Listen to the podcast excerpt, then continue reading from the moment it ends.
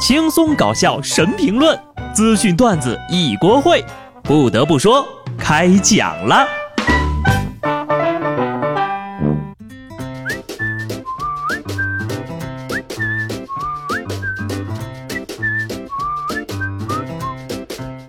Hello，听众朋友们，大家好，这里是有趣的。不得不说，我是机智的小布。天冷了，下雪了，上班的日子是越来越难熬了。此时此刻，正在上班的我，就好像一个渣男，一分一秒都忍受不住回家的诱惑呀。慢慢的，我们都活成了当代依萍，工作是越做越晚，连个礼拜天都没有。但是，人家依萍好歹工资高呀。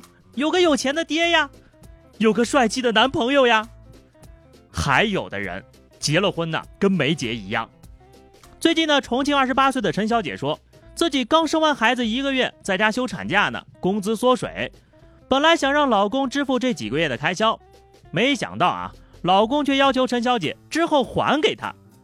据陈小姐说，老公月入一万五也不差钱儿呀，虽然他们婚后一直都是 AA 制。但老公的不懂变通让她感到心寒。对此，张先生表示啊，对于他老婆的吐槽呢，他承认都是真的。但是他说了，两个人结婚前就有讨论过婚后家庭经济的问题，当时呢都说好了是 A A 制，互不干涉经济。现在呢，陈小姐反悔了，她也不觉得自己的处理方式有问题呀。她说，孩子是我们共同的，抚养孩子我出一半，他出一半。有什么问题呀？当然有问题啦！你生孩子的时候 A A 制了吗？怀孕的时候是你怀五个月，他怀五个月，喂奶的时候你喂一天，他喂一天吗？时时刻刻啊，都怕对方占自己便宜，这哪是夫妻呀？你俩明明就是室友，好吧？不得不说，小两口婚后 A A 制过日子呢，也不是不可以，而是要怎么 A 的问题。生完孩子，你想起来 A A 制了，那你怎么着也得把误工费补上吧？还有孩子的冠名费呢。就这样的男人，竟然还有女人愿意为他生孩子？你说说，摊上这么个男的，跟自己一个人过有什么区别？不过还别说啊，有些室友还真的比夫妻志同道合呢。近日，杭州公安抓获了一个盗窃团伙。四名嫌疑人都是杭州某学院大一的新生，而且啊还是住在同一个寝室的室友。四个人呢常常出没在超市里，互相打掩护，趁人不注意就把衣服、化妆品，甚至是火锅底料都往自己背包里塞。你们这哪是宿舍呀，简直就是贼窝！一个寝室啊，齐齐整整的全员恶人。不过呢，你们也用行动证明了自己的铁窗姐妹情。我陪你，从穿校服到穿浴服。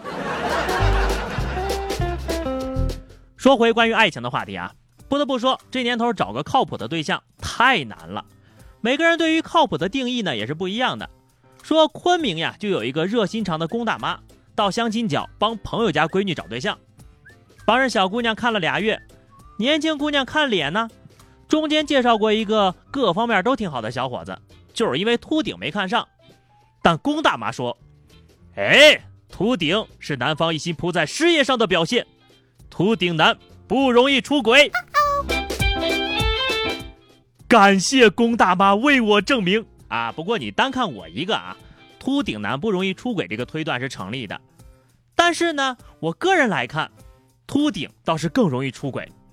你想呀，秃顶就意味着心理要强大。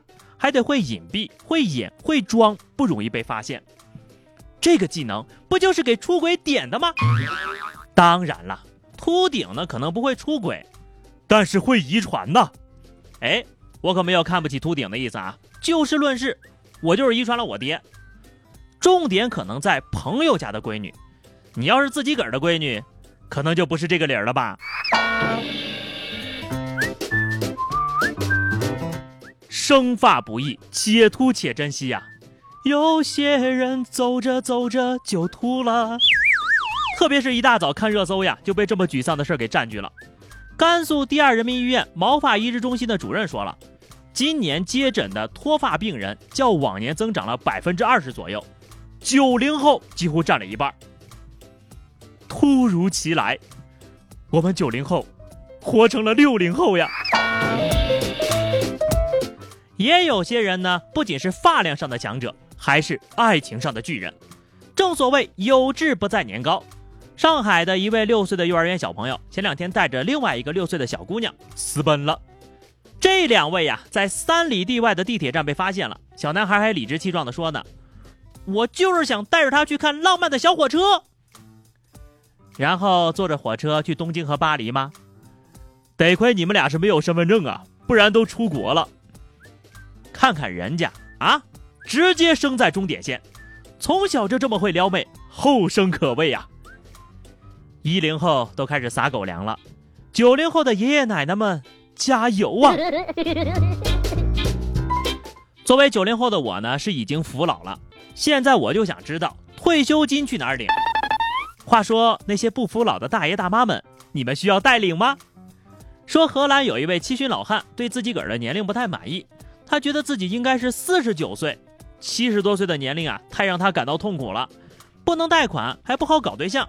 于是啊，向法院申请改年龄，果不其然遭到了拒绝。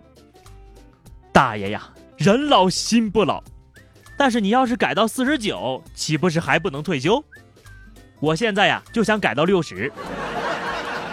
要是改年龄实在麻烦，其实我对我银行卡的余额也不太满意哈，能不能申请给我加几个零啊？得亏这是法院没同意啊，要是真同意了，估计门槛都让人踩塌了。一半申请养老保险的，一半申请未成年保护的。说到底呀，你还是吃的太饱了。我老跟大伙儿说呀，赚钱那领退休金什么的，听着好像我很贪财似的。